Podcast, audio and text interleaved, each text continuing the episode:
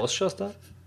Die, äh, die Szene, wo der, wo der Batschuei nach dem Tor sich den Ball nimmt und so quasi ihn jubelnd wegdreschen will und den Pfosten trifft und vom Pfosten genau auf sein Pappen fliegt. Mit voll Karacho. Boink. Boink. Boink. Szene ist einfach nur geil, gell?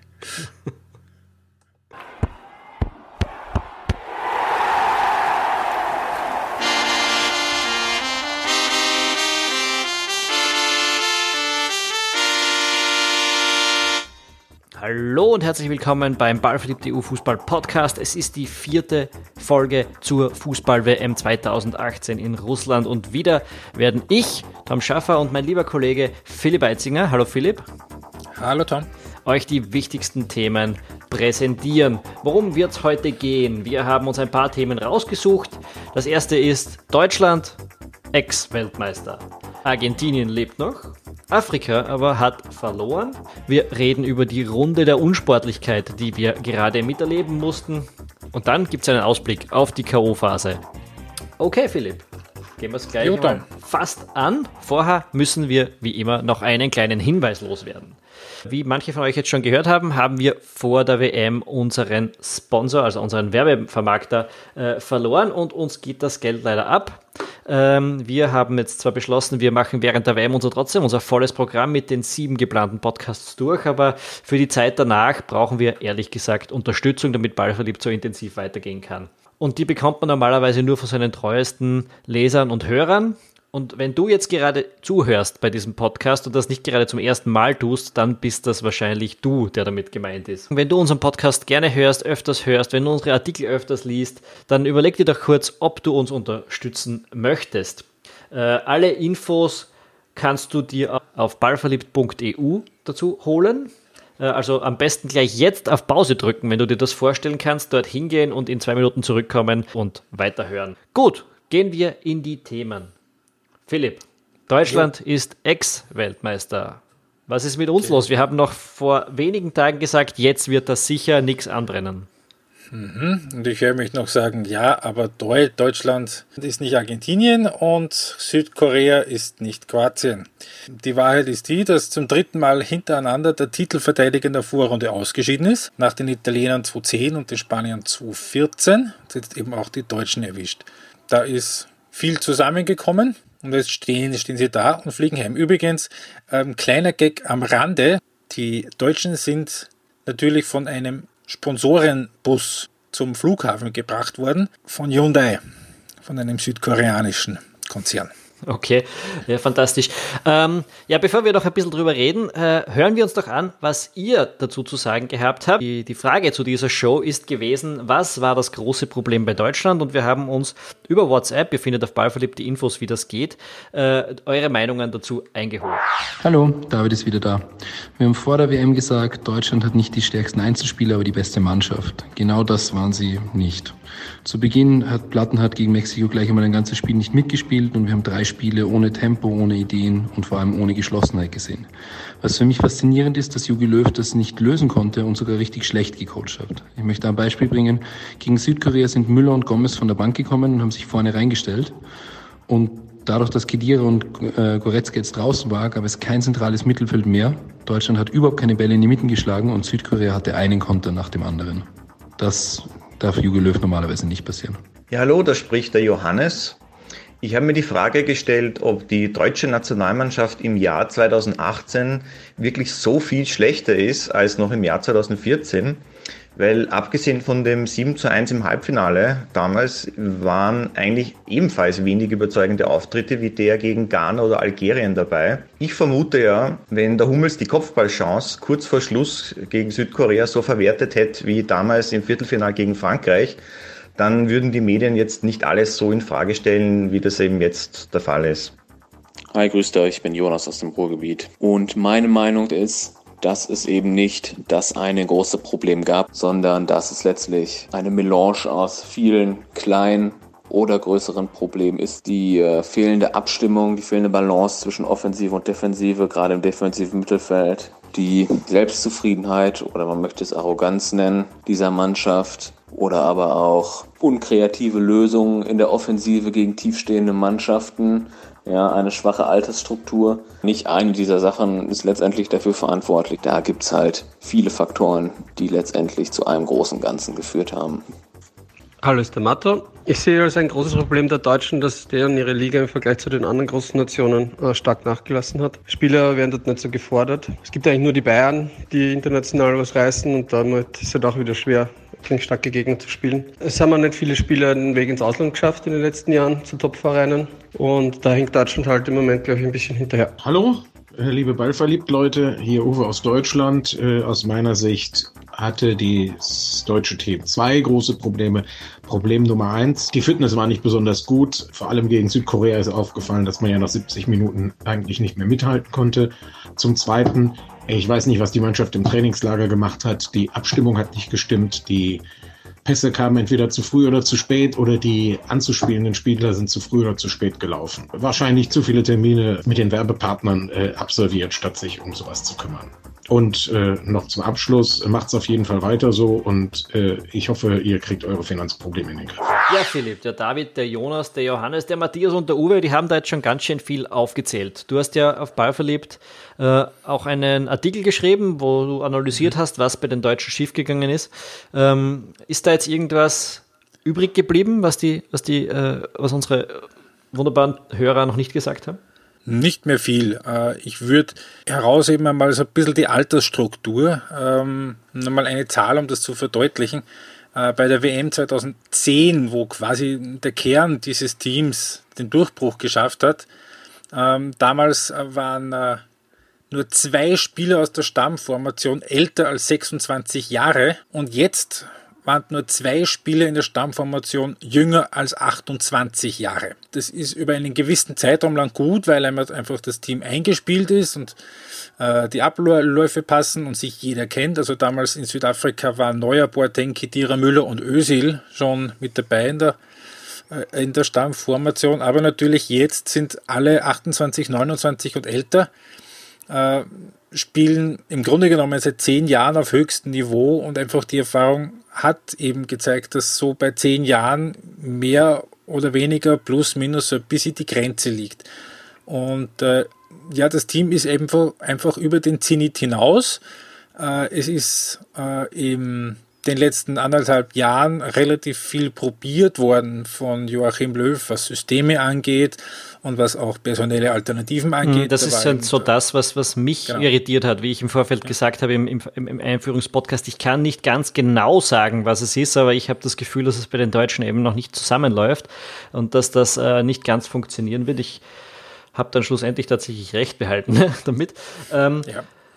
Ja, äh, du, hast, du hast schon gesagt, einen dieser Namen, der 2010 ganz frisch dabei war, als, als frisch gebackener U21-Europameister, glaube ich, damals, der, der mhm. Mesut Özil.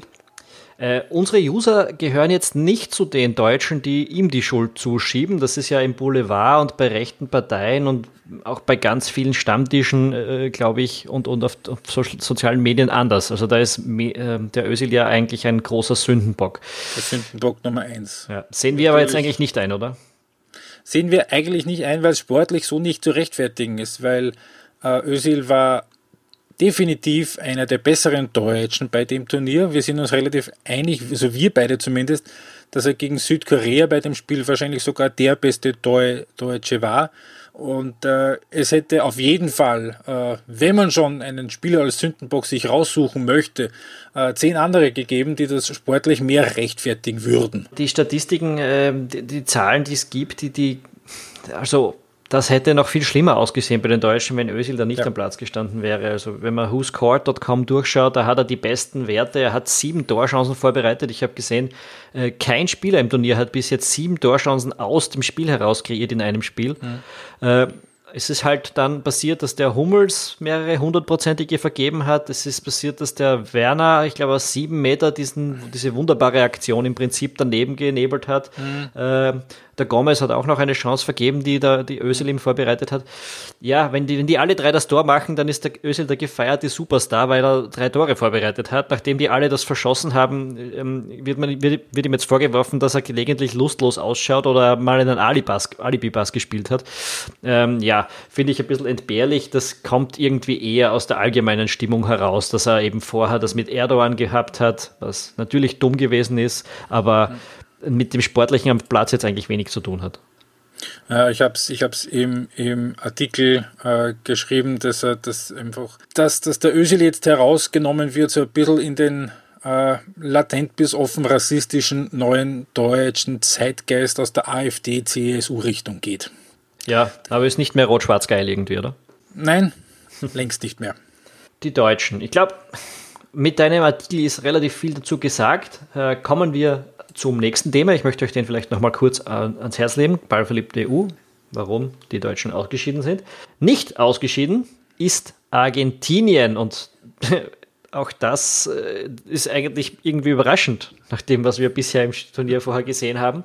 Ja, äh, sie haben es noch irgendwie hingebogen. Mit blindem Anrennen, weitgehend unkoor koordiniert, jeder also hat, für sich irgendwie. Es hat mich eigentlich total, also das, das deutsche Spiel jetzt gegen Südkorea, so ab der 60. Minute, hat mich total an das erinnert, was einen Tag ja. vorher bei Argentinien passiert ist. Also das Tor ist nicht gefallen, ist nicht gefallen, der Druck ist größer geworden. Bei Argentinien haben sie genauso wie bei Deutschland irgendwann ein bisschen die Nerven verloren, die Pässe sind unpräziser geworden, es ist Unruhe aufgekommen.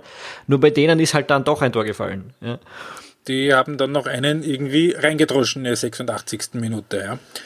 Und ähm, damit haben sie Nigeria noch überflügelt und, und haben sich zumindest die Schmach erspart, in der Vorrunde rauszufliegen. So, und wenn es dann im Achtelfinale gegen den doch großen Namen wie Frankreich äh, nicht klappen sollte, ist das auch von dem, wie es aussieht, her natürlich was anderes, als ob du mit einer Niederlage gegen Nigeria in der Gruppenphase hängen bleibst. Mhm. Wir haben es auch im letzten Podcast angesprochen, ähm, das ähm, Verhältnis zwischen Teamchef und Mannschaft ist ähm, schwer gestört. Äh, es hat geheißen, die Mannschaft habe mehr oder weniger äh, die Aufstellung und das alles übernommen. Da gab es eine Szene, die ein bisschen die Runde gemacht hat ähm, in der zweiten Halbzeit, wo man natürlich, ähm, wir können beide nicht Spanisch und wir sind beide Kann keine Lippenleser. Spanisch, aber, aber, ich bin kein Lippenleser. Äh, ähm, wo eben äh, Messi zur Seitenlinie geht und dem Assistenten, dem Co-Trainer, äh, was sagt, äh, woraufhin Sampaoli zu Messi hingeht und der Trainer zum Messi sagt, wechselst du jetzt Aguero ein? Oder wie? Ja, wie, wie gesagt, ob das so stimmt, ob das Sampa wirklich so gesagt hat, aber auf jeden Fall, also zumindest die Körpersprache und der Gesichtsausdruck würde das so nahelegen. Ähm, und das ist kein gutes Zeichen. Ja, nein, äh, wird ein hartes Stück Arbeit gegen Frankreich. Ich glaube, wir kommen, wir kommen später nochmal dazu, wie wir ja. die, die, Duelle jetzt einschätzen, die da im Achtelfinale auf uns warten. Eine, eine Kuriosität bei diesem Spiel natürlich auch noch äh, Diego Maradona, Mhm. Der Mann mit den doppelten ähm, Mittelfingern. Ja, und dem schweren Drogendelirium. Also das kann mir keiner erzählen, dass der bei diesem Spiel nicht kolossal auf Drogen war. Er musste da auch eingeliefert werden im Anschluss an das Spiel. Mhm. Also und festgehalten, damit er nicht über die Brüstung drüber fliegt nach, vorne. Ja, ja ist also einerseits war es ein bisschen witzig anzuschauen, wie der mitgegangen ist, andererseits, andererseits ist es natürlich schon, wenn er wirklich wieder auf Drogen ist, ist es eine tragische äh, Geschichte. Herr große Diego. Verloren hat hingegen der komplette Kontinent Afrika, mhm. wenn, man das, ja. wenn man das so sehen will. Ähm, zumindest alle Teams, die aus Afrika dort gewesen sind, sind nach Hause gefahren. Wir haben letzte Woche noch kurz darüber gesprochen. Es wäre möglich gewesen, dass zwei aufsteigen, was noch nie da gewesen ist. Entschuldigung, das war ein kleiner Fehler von uns. Äh, 2014 war Nigeria und Algerien im Achtelfinale. Das stimmt, das, das stimmt. Ja. Du bist schuld gewesen dran. Ja, nehme ich auf mich. ja. Mein Fehler. Äh, aber es ist leider das geworden, was auch schon seit jetzt, ich habe die Zahl vergessen, ich glaube 82, 82. Ja, nicht mehr passiert ist, dass eben kein oder überhaupt seit es das Achtelfinale gibt, äh, ist ja. da kein einziger äh, Afrikaner dabei. Ähm, Nigeria und Senegal waren beide knapp dran. Ja, den einen haben fünf Minuten gefehlt, die an den anderen zwei gelbe Karten. Ja, das mit den gelben Karten ist besonders äh, bitter. Ich muss sagen, sie haben mich beide etwas überrascht. Bei Nigeria kommt halt zu, dass die Gegner ein bisschen underperformed haben, aber trotzdem ja. das ist ein ganz patentes Team. Und besonders Senegal habe ich mir eigentlich gern angeschaut. Die haben wirklich genau gewusst, was sie da am Platz tun wollen. Hm. Hatte Hand und Fuß. Mal schauen, was da äh, in den nächsten Jahren passiert. So. Wann ist der nächste mhm. Afrika Cup? Nächstes Jahr im Sommer. In Kamerun erstmals mit 24 Mannschaften, nicht mehr mit 16. Allgemein ähm, ist Afrika ein bisschen unter Wert geschlagen worden, oder? Ja. Ähm, es ist zwar jetzt, es schaut jetzt natürlich doof aus und blöd, dass keiner ins Achtelfinale gekommen ist. Äh, die Punkteausbeute war aber im Grunde genommen vergleichbar, wie es eigentlich immer ist äh, in, der, in der Gruppenphase. Es hat äh, eben Tunesien das Pech gehabt, dass sie in eine aussichtslose Gruppe gelost worden sind von vornherein. Ähm, haben immerhin das Spiel jetzt gegen Panama noch gewonnen, haben gegen Belgien, auch wenn sie dann die Hütte angefüllt bekommen haben, zumindest versucht, ein bisschen mitzuspielen und, und sich nicht nur hinten rein zu bunkern. Äh, Marokko hätte genauso gut sieben Punkte holen können, statt einen, aber so ganz ohne Stürmer ist es, ist es halt schwierig und nur die einzigen, die wirklich komplett auseinandergebrochen sind, sowohl auf dem Feld als auch daneben, das waren die Ägypter. Ja, äh, da gibt es noch ein ordentliches Nachspiel. Also ich habe kürzlich einen Artikel gelesen, ich weiß nicht mehr auf welcher Plattform, es ist nicht hundertprozentig einzuschätzen gewesen für mich, wie seriös die Angaben dort gewesen sind, aber es war mehr oder weniger eine Analyse, dass Salah im Clinch nicht nur mit dem Verband ist, dass das nach dieser WM sowieso ein bisschen, aber auch mit dem ägyptischen Regime, dass er ein bisschen ein Problem damit hat, dass er sich nicht instrumentalisieren lässt und sehr populär im Volk ist. Also dass der es scheint auch anderen Spielern in Ägypten schon so zugegangen zu sein, dass sie, wenn sie populär geworden sind, politisch attackiert wurden und dass da auch bei, äh, bei Salah das ein bisschen mitspielen könnte. Ja, ob das stimmt, ist natürlich für mich auch schwer zu beurteilen, aber es hat nicht ganz unplausibel geklungen, was da geschrieben wurde. Ähm, er dürfte ziemlich verärgert gewesen sein über diese Szene, die wir auch schon angesprochen haben mit äh, dem tschetschenischen, was ist er, äh, Provinzfürsten, dem Kadirov, der ihn da aus dem Hotel geholt hat, damit er sich ja mit dem Mosala fotografieren lassen kann. Das hat ihm alles nicht so besonders gefallen. Ja, eine durchwachsene äh, WM für Salah ist, ist auch einfach Pech gewesen, dass der im falschen Moment verletzt war für Ägypten. Das hat die sicher ordentlich aus dem Tritt gebracht. Ja. Äh, du hast gesagt, du arbeitest ein bisschen an einem Artikel über die afrikanischen Teams. Also. Ja, ich mache es genauso wie 2014 ich das gemacht habe, wo ich ähm, zwei, drei Absätze über jedes Team schreibe, sortiert nach Kontinenten. Ähm, nachdem die Afrikaner jetzt fertig sind, ist der Afrika-Artikel schon schwer in Arbeit. Wird, ja, ich würde sagen, im Laufe des Freitags oder Samstags mal kommen, was da halt so passiert ist und was der Ausblick ist. Gut, auf die gut, mittelfristige Zukunft. Wir, wir, als Fans des Afrika Cups äh, haben sicher auch ein paar Leser, die sich dafür besonders interessieren. Ähm, jo. Gut, dann schauen wir mal durch, was ist sonst noch in der Gruppenphase in dieser letzten Runde passiert, bevor wir dann äh, das letzte ganz große Thema ansprechen. Äh, in der Gruppe A, Russland hat erstmals ein bisschen auf die Schnauze bekommen, 0-3 gegen Uruguay und äh, ich glaube, das entspricht eher jetzt dem Leistungsvermögen der Russen. Ja, man, es ist in dem Spiel auch ein bisschen blöd gelaufen, bis nach äh, 20 Minuten 2-2-0 hinten mit zwei äh, Standardsituationen, hast nach einer halben Stunde einen ausgeschlossenen dabei, da geht halt dann nicht mehr viel, aber ähm, ja, also das dürfte schon eher dem entsprechen, was die Russen drauf haben. Und die haben ihr Ziel erreicht. Die sind im Achtelfinale und das wissen sie auch selber, dass, realistisch, also dass realistischerweise es nicht mehr sehr viel weitergehen wird. Hm, ich glaube, das einzige Gegner, die, ja. die, den sie jetzt haben. Ja, gegen Spanien. Äh, ich glaube, hm.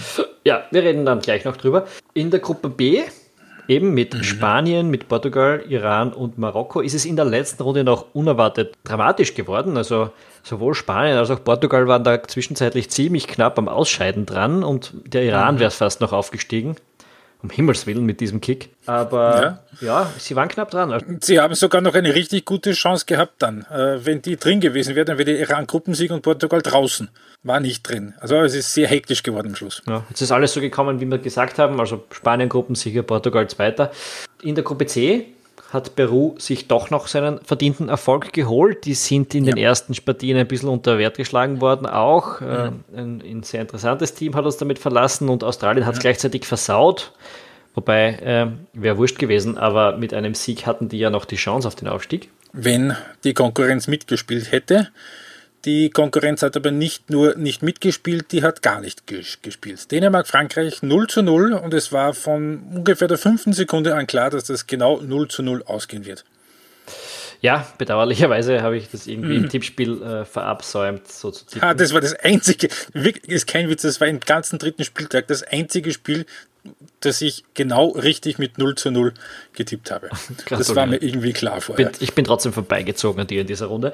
Ähm, ja. ja. Weil, weil ich sonst nicht viel richtig hatte. Ja. Reden, reden wir da gleich drüber. Es war in der, gesamten, in der gesamten Runde war ein bisschen Unsportlichkeit drinnen, muss man sagen. Also erstens, Frankreich gegen Dänemark war wahrscheinlich die größte Schweinerei, weil es einfach über 90 Minuten so gegangen ist, dass die beide nicht wollten. Es ist mhm. nicht unähnlich bei Belgien gegen England gelaufen. Das haben wir eh letzte Woche schon ein bisschen befürchtet. Ja, wobei es nicht ganz so schlimm war, ja. wie, es, sein hätte können. Es sind dann ein paar Angriffe doch noch gefahren. Wir haben auch ein Tor gesehen. Ich weiß nicht, ob der Janusai nicht gewusst hat, dass er nicht treffen darf oder ob es oder ob's im Prinzip, es waren halt auch zwei B-Mannschaften. Vielleicht hat es auch deshalb nicht so gut ausgeschaut. Ja, im, Im Endeffekt war es dann, so wie es gekommen ist, so, dass derjenige, der Gruppen Sieger wird, das äh, leichtere Achtelfinale hat, aber dann den schwereren Weg. Und der Gruppenzweite hat das wahrscheinlich schwierigere Achtelfinale, aber dann den vermeintlich leichteren Weg. Also es ist im Endeffekt wahrscheinlich relativ egal gewesen. Ja, ja, schauen wir, werden wir noch sehen. Aber die, ja, äh, ist halt so gewesen. Und dann der, die, die größte Schweinerei für mich, zumindest. Die letzte Viertelstunde bei Japan ja, gegen Polen. Und vor allem die letzten paar Minuten. Also ich meine, hm was zum Henker. Polen führt 1 zu 0. Im anderen Spiel passt es auch so, dass Japan mit diesem Ergebnis trotzdem durch ist. Und dann ist dieser Ball, glaube ich, ja, 10 Minuten in der Hälfte von Japan hin und her geschoben worden, ohne dass die Polen angegriffen haben. Ich weiß nicht, was die dazu berufen hat, dass die da mitmachen bei diesem Blödsinn. Aber ja, die Japaner, die ich bis dahin eigentlich als extrem sportliche Mannschaft gesehen habe, ist mir öfter aufgefallen, dass da keiner sudert, dass da Gegnern aufgeholfen wird, wenn man sie befault und so gehen dann mit sowas durch und, und steigen auch noch wegen der Fairplay-Wertung auf. Ähm, also das hat mich geärgert und ich glaube, die FIFA muss da dringend was tun. Äh, das, das, das, also für mich ist ja ein Rätsel, warum das nicht unter Unsportlichkeit fällt und damit ganz normal gelbe Karte äh, gibt, weil das hätte heute gereicht, wenn der, wenn der äh, Kapitän die gelbe Karte ausfasst, weil sein Team fünf Minuten nicht versucht, Fußball zu spielen. Na, zwei hatten sie, äh, hatten sie Vorsprung. Sie hätten zwei kriegen müssen. Okay, ja, dann hätte das halt nochmal gekriegt. Mhm. Äh, aber ich meine, wenn du ja, allen 22 Spielern eine gegeben hättest, wäre es auch okay gewesen für mich. Ja. Also es gibt, es gibt, wenn du das, beim Jubeln das T-Shirt ausziehst, ist das unsportliches Betragen was ein Senegalese, glaube ich, sogar gemacht hat, wenn mich nicht alles täuscht. Ja, könnte ich jetzt nicht beschwören, aber irgendjemand hat es gemacht im Turnier. Ja. Mhm. Ähm, jedenfalls, das ist das Problem. Und wenn du dann äh, im Prinzip den, den, Geist des Spiels mit Füßen trittst, wird das äh, ohne, ohne äh, Sanktionen, Sanktionen geahndet. Ja? Das, das geht so nicht. Ja. Also das wäre in dem Fall jetzt so eindeutig gewesen, dass man das problemlos äh, mit einer Strafe am Feld hätte verbinden können, finde ich. So, da sollte man vielleicht regeltechnisch darauf reagieren. Ja, ähm, auch die Kroaten, wenn wir kurz nochmal zurückgehen äh, auf unseren Schnelldurchgang, haben mit einer B-Mannschaft gespielt, unter anderem mit dem Duje Jaleta Zar, den Salzburger, äh, haben trotzdem 2 zu 1 gewonnen gegen Island, wobei Island hat sie gefordert bis mhm. zum Schluss. Island war wirklich Immerhin. lange dran an dieser, an dieser ja. Sensation, also das äh, war wieder eine beachtliche Leistung von diesem kleinen Land. Das ist jetzt sogar so gewesen, muss ich sagen, dass die in der letzten Runde einen offensiveren Fußball gespielt haben als Frankreich im ganzen Turnier bis jetzt. Mhm. Äh, also Respekt nach Island, glaube ich, ist halt jetzt trotzdem irgendwann ist Schluss mit Märchen. Ja. In der Gruppe E ist es ziemlich ohne Drama abgegangen. Da haben die Brasilianer relativ sicher gegen Serbien gewonnen.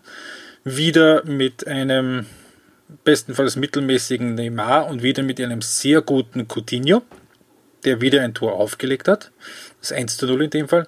Die Schweizer haben sich gegen Costa Rica schwer getan, haben 2 zu 2 gespielt. Costa Rica hat auch wie äh, Island sehr offensiv gespielt, obwohl sie das normalerweise nicht machen und sind immerhin noch mit einem Punkt belohnt worden. Nicht ganz unverdient, letztlich ohne Konsequenz. Äh, hätten die Schweizer gewonnen, wären sie auch Zweiter, hätten die Schweizer verloren, wären sie auch Zweiter geworden. Ähm, Ergebnis im anderen Spiel. Da in der, in die, bei dieser Begegnung habe ich mich noch gefragt, äh, weißt ja. vielleicht du, warum hat der ORF die Schweiz-Partie gezeigt? Ich meine, wir haben 250.000 serbischstämmige Migranten in Österreich. Äh, die Serben spielen um den Aufstieg direktes Duell gegen Brasilien und, und wir schauen uns diese Partie der Schweizer gegen Costa Rica an die letztlich konsequenzlos. Ich habe es auch nicht verstanden. Also es ist, mir, es ist mir ein schweres Rätsel. Und wenn man sich die Einschaltquoten anschaut, war es auch keine besonders weise Entscheidung. Bei den Abendspielen hatte der ORF in den Tagen davor immer so rund um eine Million Zuseher, mal ein bisschen mehr, mal ein bisschen weniger. Äh, Schweiz gegen Costa Rica hatte 700.000. Mhm. Also immer noch schön und viel, aber halt, äh, ich bin mir ziemlich sicher, dass sie bei Brasilien gegen, gegen Serbien mehr gehabt hätten. Ja, so hat sich äh, Ö24 TV drüber gefreut. 24 TV. Da haben wir eine Zuschrift bekommen von einem ja. äh, User. Habe jetzt nicht rausgeschrieben, wie er heißt, tut mir leid. Der hat uns geschrieben, wir sollen uns unbedingt mal diesen Ö24-Stream anschauen. Der ist sensationell. Äh, wir glauben, es ist Sarkasmus, oder? ich glaube auch, ja. ähm, ja, äh, mit äh, Robert Seger, Edefinger Junior, Toni Polster und Frankie Schinkels, die die Spiele äh, kommentatorisch und an- und Abführung analytisch begleitet haben. Ja, ja. Ich, ich kann wirklich nichts dazu sagen, weil ich einfach diesen Sender nicht schaue. Äh, das geht nicht. Mhm. Was ist sonst noch passiert? Polen hat doch noch einen Sieg geholt, damit Japan ziemlich in die Bredouille gebracht. Wir haben gerade kurz ein bisschen drüber geredet. Die. Japaner prinzipiell, jetzt mal von dieser letzten Viertelstunde abgesehen, wären die schon ein patentes Team, wenn irgendwer dort ein Tor schießen könnte, eigentlich, oder? Mhm. Das ist aber selbst bei der großen Mannschaft der frühen Zehnerjahre äh, war das genau die eine Schwachstelle. Sie haben keinen, der die Tore schießt. Und ähm, was wir noch nicht erwähnt haben, im Übrigen ist in der Gruppe F, dass äh, Schweden 3 zu 0 gewonnen hat gegen Mexiko und damit Gruppensieger ist. Das äh, ist schon ist bemerkenswert. Ähm, war vom Spiel im Übrigen von der Anlage auch nicht dramatisch anders, als es Schweden zum Beispiel gegen die Deutschen gemacht hat. Also sie haben halt äh, den Mexikanern den Ball gelassen und haben sie dann auch, äh, haben die Mexikaner die Zähne ausbeißen lassen und haben sie dann ausgekontert. Ähm, erstes Tor 50. Minute, das äh, war ein bisschen eine verunglückte Abwehr, auch von den Mexikanern. Das zweite war Elfmeter, das dritte war Eigentor. 3-0 schaut natürlich wild aus, ähm, aber im Endeffekt äh, hat es beiden gereicht. Müssen wir uns Sorgen um die Mexikaner machen? Klingt jetzt blöd. Glaube ich eigentlich nicht, wenn man davon ausgeht, dass äh, sicher sich Brasilien gegen Mexiko nicht so defensiv verhalten wird wie Schweden. Andererseits ja, weil jetzt geht es gegen Brasilien, nicht gegen die Schweiz. Darauf wollte ich eigentlich hinaus. Äh, jetzt geht es äh, in, die, in die Zukunft. Wir haben die Vergangenheit abgehandelt, ja, ja. jetzt gehen wir noch kurz äh, darauf ab, was passiert in den nächsten Tagen die, die Achtelfinale passieren. Äh, und zwar, wir schauen die von oben nach unten im Astgereihe jetzt so aus. Äh, Brasilien gegen Mexiko ist das, äh, das oberste Bracket. Mit Sicherheit auch die beste Partie, äh, würde ich sagen. Wen siehst du da hm. weiterkommen? Brasilien, keine ja. Frage. Ja, ich, ich, ich sehe Brasilien sehr, sehr weit kommen aus einem simplen Grund. Äh, sie kriegen keine Gegentore ein Gegentor in drei Matches, das war eine Standardsituation. Äh, und das ist immer der Schlüssel gewesen. Wenn du keine Gegentore kriegst, dann reicht dir auch mal, ein, auch mal ein 1 zu 0. Und Brasilien ist immer gut genug für ein Tor. Ja, außerdem glaube ich, dass Brasilien eins dieser Teams ist, die jetzt davon profitieren werden, dass es ein bisschen weitergeht im Turnierverlauf, wo diese ganzen defensiven Mannschaften wegfallen. Also sie ja. werden sich, glaube ich, leichter tun. Man hat es auch gegen die Serben schon ein bisschen gesehen. Die haben auch aufmach, aufgemacht, mehr aufmachen müssen, auch mehr. Äh, und äh, dann ist es schon ja, schneller vorbei gewesen aus, aus brasilianischer Sicht. Ich glaube, dass sie auch gegen Mexiko diese konterlastige Spielweise oder diese schnelle Umschaltspielweise ein bisschen besser einsetzen können werden. Ähm, ich habe sie ja sowieso als WM-Tipp drin.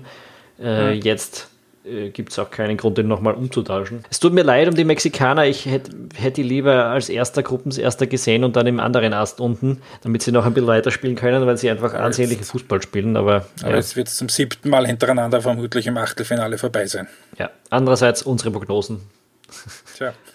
das haben auch nicht immer gestimmt jetzt. Das Gut, nächste. der Sieger von Brasilien-Mexiko trifft dann auf den Sieger aus Japan-Belgien. Hat einen klaren Favoriten, das, das, Match. Ja, es gibt nämlich einen, der hat Spieler, die Tore schießen. Äh, das ist Belgien genau. natürlich. Und der Romelu Lukaku vor allem hat ja schon vier, spielt um den Golden Boot mit. Äh, die Belgier haben es tatsächlich geschafft mit diesem, also haben tatsächlich diesen Sieg gegen die Engländer gemacht und das heißt, sie spielen im Viertelfinale dann später gegen Brasilien. Äh, aber darüber reden wir dann nach dem Achtelfinale, ehrlich gesagt. Genau. Ähm, ja, für, für dieses Genau. Spiel, da gibt es ganz wenig zu sagen. Belgien ist äh, bis jetzt ähm, eigentlich ohne Makel. Hm. Japan überraschend gut, aber eben nicht, aber eben nicht, äh, das nicht kein, kein wirklich perfektes Team, sagen wir so. Na, für Japan ist es ein, riesiger Erfolg, dass sie jetzt das Achtelfinale erreicht haben. Zum dritten Mal nach 2002 daheim und 2010. Je, da war jeweils im Achtelfinale dann Schluss. Ist nicht unwahrscheinlich, dass es diesmal auch so kommt. Im selben Turnierast ist dann auch das Achtelfinale zwischen Frankreich und Argentinien. Bei Frankreich habe ich, auch wenn es nicht immer schön war, sehr viel unschön war, dass sie könnten, wenn sie wollten. Bei den Argentiniern ist es nur ums Überleben gegangen. Ähm, da sehe ich als einzigen kleinen Unsicherheitsfaktor äh, jetzt, dass die Franzosen wirklich drei Spiele lang im zweiten Gang gemacht haben und ähm, ich es mir relativ schwierig vorstelle, dann aus dem Stand auf Vollgas zu gehen. Ähm, aber normalerweise Ja, sollte für Argentinien, nachdem wie das Turnier bis jetzt gelaufen ist, sehe ich Frankreich da eher. Ja, definitiv. Wobei, ich glaube, das ist etwas, da müssen wir vielleicht ein bisschen vorsichtig sein, ob man sich da nicht zu sehr von dem leiten lässt, was man sehen, was man sehen will. Also ist Frankreich jetzt wirklich im zweiten Gang gefahren oder ist einfach gar nicht so viel mehr drin in der Mannschaft aus, aus irgendeinem Grund momentan? Also natürlich potenziell schon, aber vielleicht stimmt da auch wieder irgendwas nicht. Also wenn du drei Spiele so spielst, pff, dann, dann, dann muss man, muss man erst mal schauen, ob das wirklich Nämlich ohne wirklich auch nur mal für 10 Minuten zu zeigen, dass man es besser kann. Ne? Anders, Ja, als anders als Brasilien, die, die dann also Phasen hatten, wo es äh, ruckzuck gegangen ist, aber die Franzosen immer so behäbig, drei Runden lang. Hm. Und das ist genau der Grund, warum ich mich so auf das Spiel freue. Es wird das allererste Achtelfinale sein. Damit wird es am Samstagnachmittag losgehen, äh, weil ich genau das wissen will. Ja. Weil man es bei Frankreich, weil jetzt, jetzt ist es äh, nicht mehr so, dass immer mit ein bisschen gemütlich und ja, und wenn es nur unentschieden ausgeht, ist auch nicht, nicht, nicht schlimm. Das geht, das geht jetzt nicht mehr. Und da bin ich sehr gespannt, wie die den Schalter umlegen, wenn es einen Schalter gibt. Und ob Argentinien noch irgendwas dagegen zu setzen hat oder eigentlich schon über seinem Limit ist. Der Gegner von Argentinien, Frankreich, wird kommen aus Uruguay gegen Portugal. Das könnte die erste Verlängerung sein bei diesem Turnier, Ja. wenn du das so sagst. Das sind beides Teams, die einfach normalerweise keine Tore kriegen. und auch normalerweise keinen Blödsinn machen. Das ist, das habe ich mir bei Portugal gedacht, so bis zur ja, 75. Minute vom Iran-Spiel jetzt. Äh, Es, die machen, was sie, was sie müssen und die machen keinen Blödsinn. Und genauso sind sie Europameister geworden. Ja, und dann sind sie doch auf einmal noch ein bisschen ins Flattern gekommen. Hm. Nicht überzeugt, nicht hundertprozentig überzeugt. Ähm, Uruguay war zwei Spiele lang, da bist du bei mir ungefähr das, was Frankreich war, also so ein bisschen gel gelangweilt die 1-0 daher, äh, da, da runterspielen. Ja, wirklich Aber im, im aber Schongang, aber, aber halt gegen wirklich derbe schlechtere Teams. Also, Genau. also wirklich, dass es halt auch bei Frankreich hätte das eher schief gehen können, weil Mhm. darum weiß ich nicht, ob das wirklich Schongang ist, weil gegen Peru, gegen Dänemark äh, und gegen Australien Also das Dänemark-Spiel von Frankreich, das können wir auf gar keinen Fall in irgendeiner Form werten. Ne? und aber auch gegen Ähm, aber- Peru, Schongang ist nicht die beste Idee. Also ich weiß nicht, ob es das war. Äh, Aber im Gegensatz dazu, Fall- Uruguay ist sicher. Ja, das gegen Uruguay Australien. ist ja, sehr stabil, hat jetzt auch ähm, eben den 3-0-Sieg gegen, gegen Russland. Also wenn es sowas gäbe wie Momentum, würde ich es eher auf der uruguayanischen Seite sehen. Ja, ja, Andererseits, man, es hätten es, ein Viertelfinale Uruguay gegen Argentinien hätte was, weil das, die bringen sich um auf dem Feld. Äh, Portugal, Frankreich so als EM-Finalrevanche im Viertelfinale wäre aber auch nicht uncharmant, finde ich. Durchaus. Und Argentinien, Portugal würde man auch nehmen, Messi gegen Ronaldo. Also Oh ja. Da kann eigentlich oh jetzt ja. nicht viel falsch laufen. Ja. Nur zu Frankreich gegen Uruguay fällt mir jetzt nicht wirklich eine Rivalität ein, muss ich ehrlich sagen. Aber mal schauen. 0 zu 0 zweites Gruppenspiel 2002, quasi, äh, wo Frankreich dann ausgeschieden ist. Äh, In dem Spiel hat Thierry Henry nach 20 Minuten eine rote Karte gesehen. Kann Okay, erinnern. das sitzt also tief. Das ist eine große Rivalität. Wenn es dazu kommt, Ja. haben wir auch eine Geschichte zu erzählen. Ja. Äh, es geht weiter mit dem Spiel Kolumbien gegen England.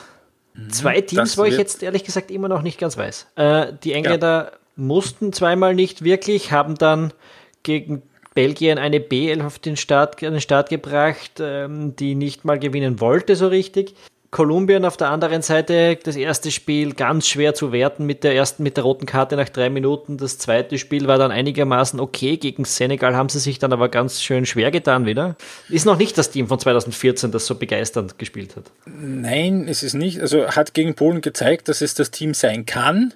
Man hat aber auch gesehen, da steht und fehlt relativ viel mit James Rodriguez, der jetzt gegen äh, den Senegal wieder raus musste nach einer halben Stunde. Da ist offenbar die Wadenverletzung wieder akut geworden, die ihn ja vorher schon geplagt hat. Ähm, was das jetzt für das Achtelfinale heißt gegen England, wussten sie noch nicht, also wie ernst das wirklich ist. Also ein möglicher Vorteil ist, dass, dass das allerletzte Achtelfinale sein wird, am Dienstag am Abend. Da ist noch ein bisschen Zeit. Ähm, aber wie du richtig sagst, das sind zwei Teams, die man noch nicht zu 100% wirklich einschätzen kann. Und auch deswegen sicherlich ein sehr interessantes Achtelfinale wird, vor allem vor dem Hintergrund, dass wir immer das gewinnt, zumindest als, als Papierform Favorit in das kommende Viertelfinale gehen sollte. Mhm, denn das andere Spiel in diesem Ast ist Schweiz gegen Schweden. Und das ist natürlich eine überraschende Partie. Und äh, ja, es wird, ich glaube, das könnte ein spannendes Spiel werden, weil, naja, ich, weil es sehr gleichwertige Teams sind. Ähm, beide das sind eigentlich extrem unaufregend, haben wir immer gesagt. Ja, das, waren, das waren die Schweiz und die Ukraine im Achtelfinale 2006 auch. Also ziemlich gleichwertig spannend war es damals nur vom Ergebnis. Hm, ja, als ich es gesagt habe, habe ich mir schon überlegt, na, eigentlich, eigentlich könnte das ein ziemlicher Mistkick werden, nicht zu anschauen. Ja, also im Endeffekt haben beide ihr Minimalziel, also, also ihr, ihr Turnierziel erreicht. Das war bei den Schweizern natürlich realistischer als bei den Schweden. Es werden sicher natürlich beide die Chance sehen, dass sie jetzt ins Viertelfinale kommen, ohne über Brasilien drüber zu müssen. Ja, also das könnte spaßig und lustig werden. Ich glaube aber eher, dass es eine ziemlich zähe Angelegenheit mhm. wird. Ich glaube, dass die beide sehr konservativ spielen werden. Ja. Und, na, ich ich habe da jetzt auch keinen echten Favoriten, muss ich sagen. Mhm. Ähm, ja, ja. Na, ich, ist egal. Äh, gut, wir haben noch zwei Partien. Ja. Und zwar Kroatien gegen Dänemark. Mhm. Da gibt es auch einen klaren Favoriten. Oder? Ja. Ja.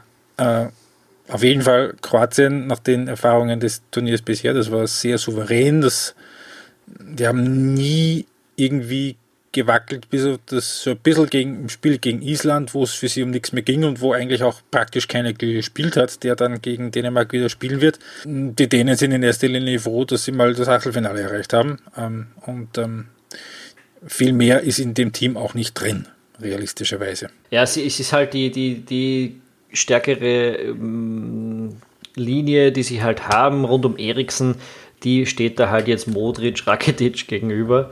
Äh, mhm. Das ist nominell ja schon ein Unterschied. Also ja. nicht Eriksen, aber dann seine Mitspieler doch. Ähm, ich würde sagen, Kroatien ist da doch klarer Favorit in dieser Partie.